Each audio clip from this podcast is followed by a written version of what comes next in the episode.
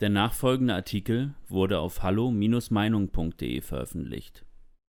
Islamistischer Terror erschüttert Europa. Wann ändert sich die Politik? Ein Text von Niklas Lotz. Mittlerweile vergeht kaum ein Tag, an dem man keine Horrormeldung bezüglich islamistischen Terrors in Europa liest. Durch das omnipräsente Corona-Thema wurde über diese Gefahr kaum noch gesprochen, wodurch sie jedoch zu keiner Zeit gebannt war.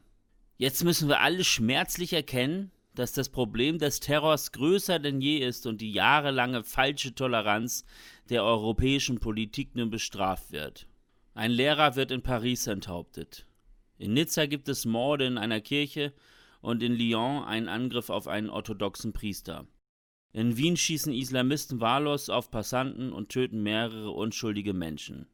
Ein Anschlag in Dresden auf ein homosexuelles Paar bei welchem ein Mensch getötet wird, stellt sich später auch als islamistischer Terror heraus. Europa wird erschüttert von einer Welle des Hasses und der Gewalt. In einer solchen Situation gibt sich jeder betroffen.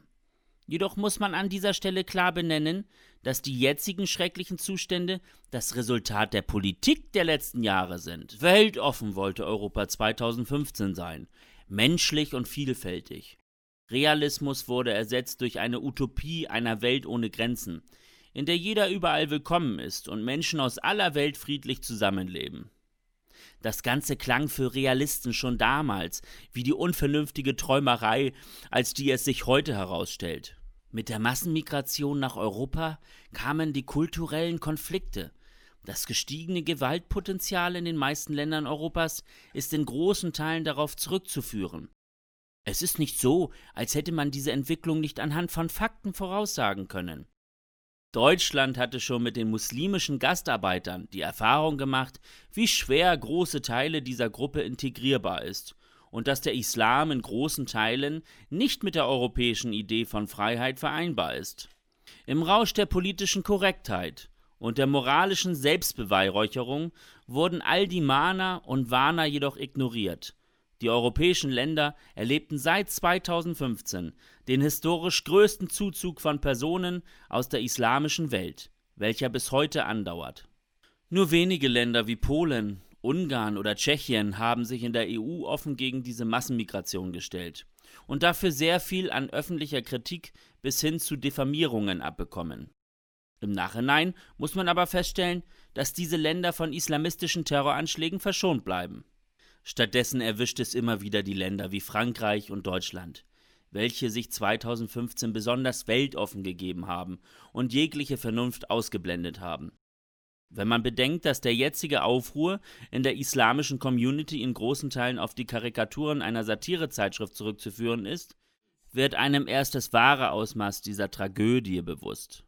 Unser europäisches Verständnis von Meinungsfreiheit, Pressefreiheit und Satirefreiheit existiert so in dieser Form nicht in der islamischen Welt.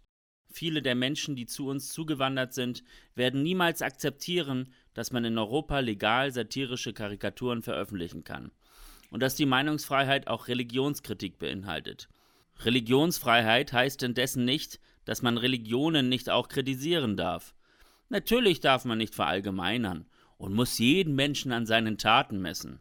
Wer sich als Einwanderer klar zur Meinungs- und Satirefreiheit bekennt und von den terroristischen Anschlägen genauso geschockt ist wie wir Europäer, der hat ganz sicher nicht unsere Wut verdient. Wenn man aber sieht, dass viele Muslime in Deutschland explizit gegen Karikaturen und gegen Satirefreiheit auf die Straßen gehen, kann einem ganz anders werden. Dass die betreffenden Personen sich niemals integrieren werden, ist so sicher wie das Amen in der Kirche.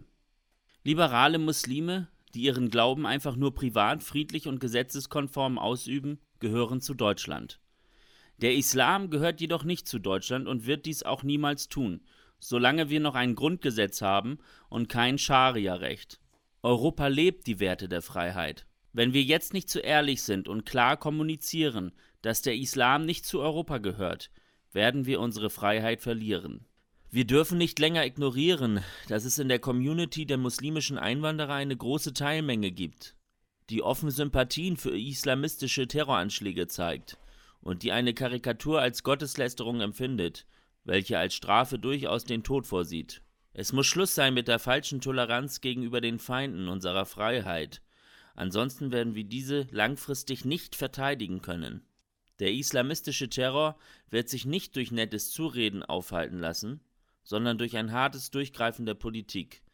Wenn die jetzige Politik das nicht hinbekommt, ist es an uns Bürgern, eine neue zu wählen. Weitere Beiträge finden Sie auf hallo-meinung.de. Wir freuen uns auf Ihren Besuch.